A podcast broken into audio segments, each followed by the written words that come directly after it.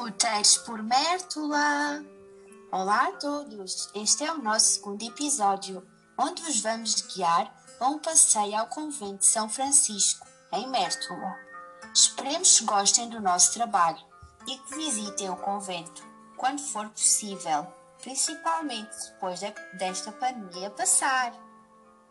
Agradecíamos que colocassem like na nossa divulgação e que partilhassem bastante com os vossos amigos ou familiares que gostam de saber mais um pouco sobre a nossa linda vila.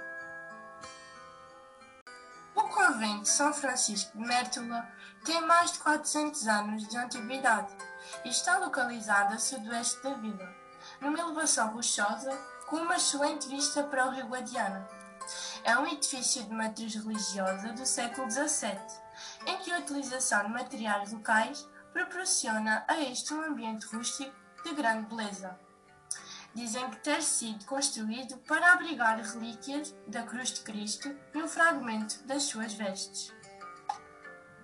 Durante cerca de 150 anos esteve ao abandono, até que em 1984 foi adquirido por um casal holandês que aos poucos fez a sua reconstrução, reconvertendo-o num espaço dedicado à arte e à cultura. Este antigo convento foi transformado em um excelente jardim botânico, com galeria de arte, museu da água, no qual se pode verificar os excelentes sistemas de irrigação, assim como um poço, nora, até um burro mecânico e um tanque de água antigo. É um conjunto arquitetónico em que se destaca a igreja, que apresenta a planta de uma só nave, e onde ainda é visível a decoração a fresco na zona do altar, junto à foz do rio Oeiras, onde este encontra o rio Guadiana. Os 40 hectares que rodeiam o convento estão dedicados à prática da agricultura biológica. Possui um conjunto de observatórios para aves, destacando-se neste capítulo a colónia de Peneireiro das Torres.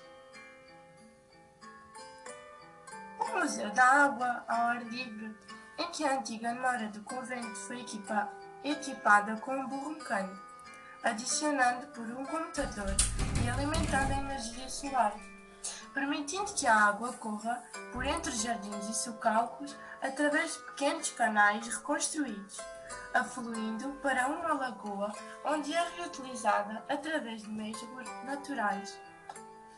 Hoje em dia, o Convento de São Francisco é um espaço cultural, pedagógico e habitacional, pertencendo às particulares, mas está aberto ao público três vezes por semana.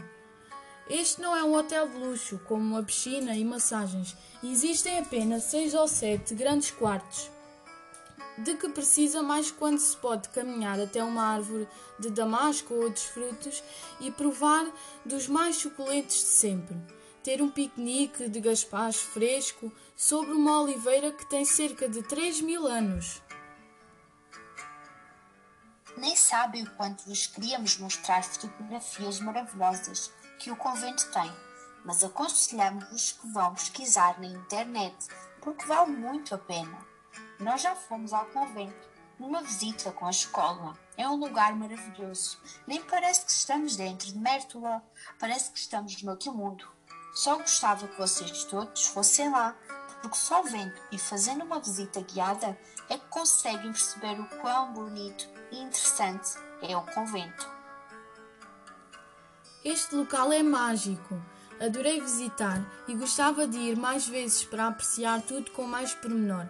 Para mim era um luxo viver lá, pela quantidade de inspiração que podemos encontrar, por exemplo, do lugar em si, onde está situado, da sua história, a natureza com o enorme jardim e os animais, como os cavalos, patos, gansos e outras aves lá inseridas. Não esquecendo também que fomos muito bem recebidos e ouvimos histórias encantadoras sobre aquele lugar que nunca irei esquecer. Gostei muito de visitar o convento de São Francisco, foi uma das melhores experiências que já tive. É um lugar cheio de natureza, com tudo um pouco. É muito tranquilo, simples e um ambiente natural. Na minha opinião, este lugar é magnífico para se passear, fazer caminhadas, conhecer a natureza para quem gosta, fazer. Aconselho-vos muito que vão visitar este belo lugar e que tenham uma bela experiência quanto a minha. Esperemos que tenham gostado desta visita e que tenham aprendido coisas novas acerca do Convento de São Francisco.